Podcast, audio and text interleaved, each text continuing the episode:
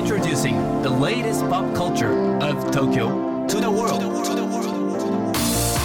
New edition, new edition, new edition. New edition, edition, edition. New, new, edition, edition, edition. New edition. J-WAVE グランドマーキー高野真也ですセレイナアンですこれからの時代を切り開くオルタナティブなカルチャーメディアニューとグランドマーキーによるコラボコーナーニューエディション毎日ニューにアップされるさまざまなカルチャートピックスの中から聞けば誰かに話したくなるような聞けば今と未来の東京が見えてくるようなそんなおニューなネタをピックアップ。ギュッと凝縮してお届けします。さあ今日のニューエディション。まず最初のニューなトピックは？筒井康隆の小説集「カーテンコール」が11月1日に刊行。うん筒井康隆さんがこの3年ほど新潮社の雑誌「波」で書き継いできた25編の小編小説が収録される「カーテンコール」こちらが11月1日に刊行されます。読みたい。これ内容もすごいんですよね。ねえ。時をかける少女文学部ただの教授パプリカなど過去の筒井作品の主人公たちが病床の作者の元を訪れるプレイバック、あとは深夜に総理大臣をインタビューする官邸前古代の人類を拉致して美食させるタイムマシンもの SF 美食家などなど幅広い作品が取り揃えられております。はい。いや本当なんか設定がぶっ飛んでて素晴らしいですよね こうアイデアがね。あとパプリカとか時をかける少女とか過去の筒井さんの作品ファンにとってはすごい嬉しいじゃないですか。ね。主人公たちがまた登場してね、うんうん。どんな会話をねあの作者の筒井さんとするのか気になりますよね。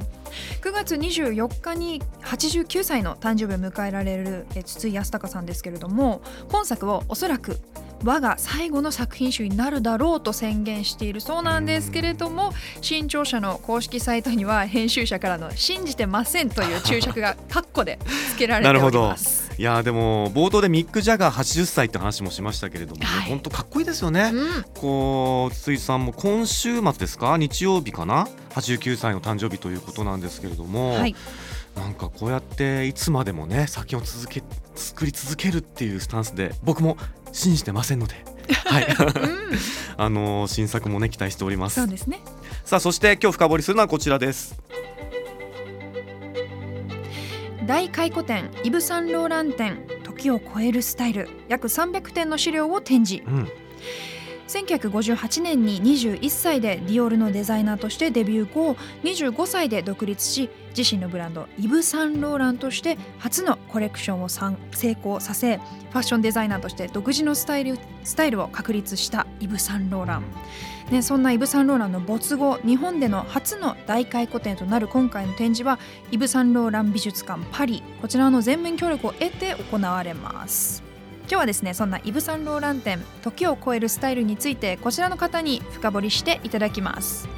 高野さん、セレーナさん、リスナーの皆さん、ギリギリこんにちは。昭和女子大学環境デザイン学科専任講師の菊田です。普段は大学でファッションの歴史やデザインについて教えております。さて、今回私が深掘りするのは、明日9月20日から12月11日まで六本木の国立新美術館で開催されるイブ・サンローラン展時を超えるスタイルです。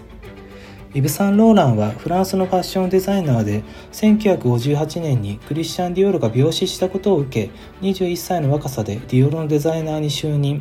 ファッションの歴史に名前を刻み始めることになりますその後1961年に講師のパートナーであるピエール・ベルジェと共に自身のブランドイブ・サンローランを設立。その最初のコレクションで発表したのはピーコートにズボンフランス語でパンタロンですね。というスタイルでした。今からすると馴染みのあるスタイルかもしれませんが女性が街中でパンタロンを履いて外出するということがまだ珍しい当時は極めて斬新な提案として注目されたわけです。またピーコートやトレンチコートといったミリタリーウェアをファッションアイテムとしてディベロップさせていったのもサンローランだったりします。